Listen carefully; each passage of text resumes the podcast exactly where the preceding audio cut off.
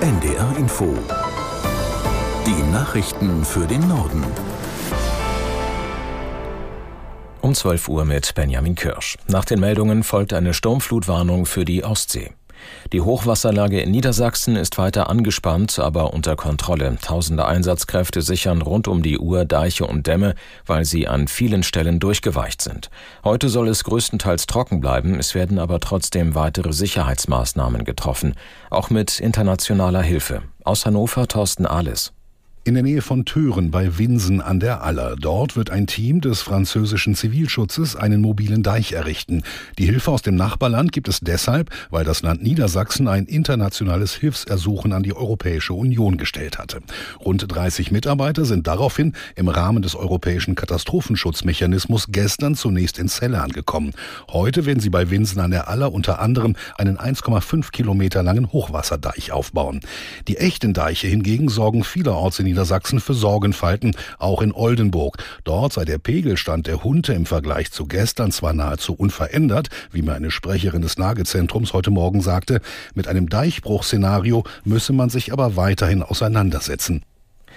Bundeskanzler Scholz ist zu einem Besuch des Hochwassergebiets in Sachsen-Anhalt eingetroffen. In Sangerhausen im Landkreis Mansfeld-Südharz informiert sich Scholz gemeinsam mit Bundesumweltministerin Lemke und Ministerpräsident Haseloff über die aktuelle Lage. Dort droht ein Deich zu brechen. Außerdem will der Kanzler mit Einsatzkräften sprechen. Deutsche Staatsangehörige sollen so schnell wie möglich aus dem Libanon ausreisen. Dazu ruft das Auswärtige Amt in einer verschärften Aufforderung auf. Anlass ist die zugespitzte Lage an der israelisch-libanesischen Grenze. Aus Berlin Markus Sambale. Schon im Oktober, wenige Tage nach dem Terrorangriff der Hamas auf Israel, wurden alle Deutschen und ihre Angehörigen aufgerufen, den Libanon zu verlassen. Jetzt formuliert das Auswärtige Amt seinen Appell noch dringlicher. In der neuen Erklärung heißt es wörtlich, alle deutschen Staatsangehörigen sollten auf schnellstem Wege aus dem Libanon ausreisen. Hintergrund ist die Tötung eines Hamas-Anführers in der libanesischen Hauptstadt Beirut. Die Schiitenmiliz Hisbollah, die mit der Hamas verbündet ist, macht dafür Israel verantwortlich.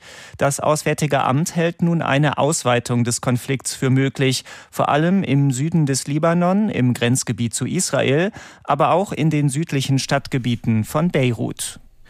Bundeswirtschaftsminister Habeck hat niedrigere CO2-Emissionen in Deutschland begrüßt. Vorläufigen Berechnungen von Agora Energiewende zufolge sank der CO2-Ausstoß im vergangenen Jahr um 10 Prozent. Dass auch der Rückgang bei der Industrieproduktion für die niedrigeren Emissionen verantwortlich ist, bedeutet für Habeck, die deutsche Wirtschaft weiter beim klimafreundlicheren Umbau zu unterstützen. Natürlich wird weniger produziert, auch weniger als gut ist für die Volkswirtschaft.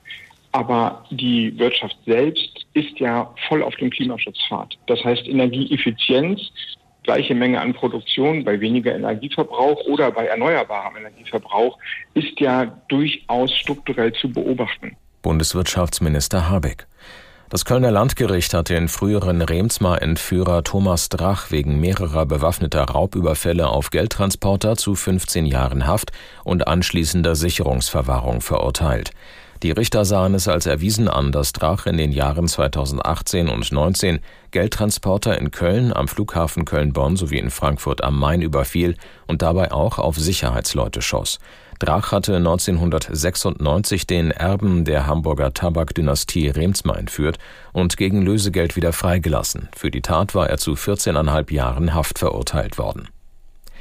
Der Fußball-Bundesligist 1. FC Köln hat Timo Schulz als neuen Cheftrainer verpflichtet. Der 46-Jährige folgt auf Steffen Baumgart, der den Verein kurz vor Weihnachten in beiderseitigem Einvernehmen verlassen hatte. Schulz war ab 2020 für zweieinhalb Jahre hauptverantwortlicher Coach beim FC St. Pauli. Danach arbeitete er beim FC Basel, wo er Ende September entlassen wurde. Die erste FC Köln belegt zurzeit den 17. Platz in der Tabelle. Das waren die Nachrichten.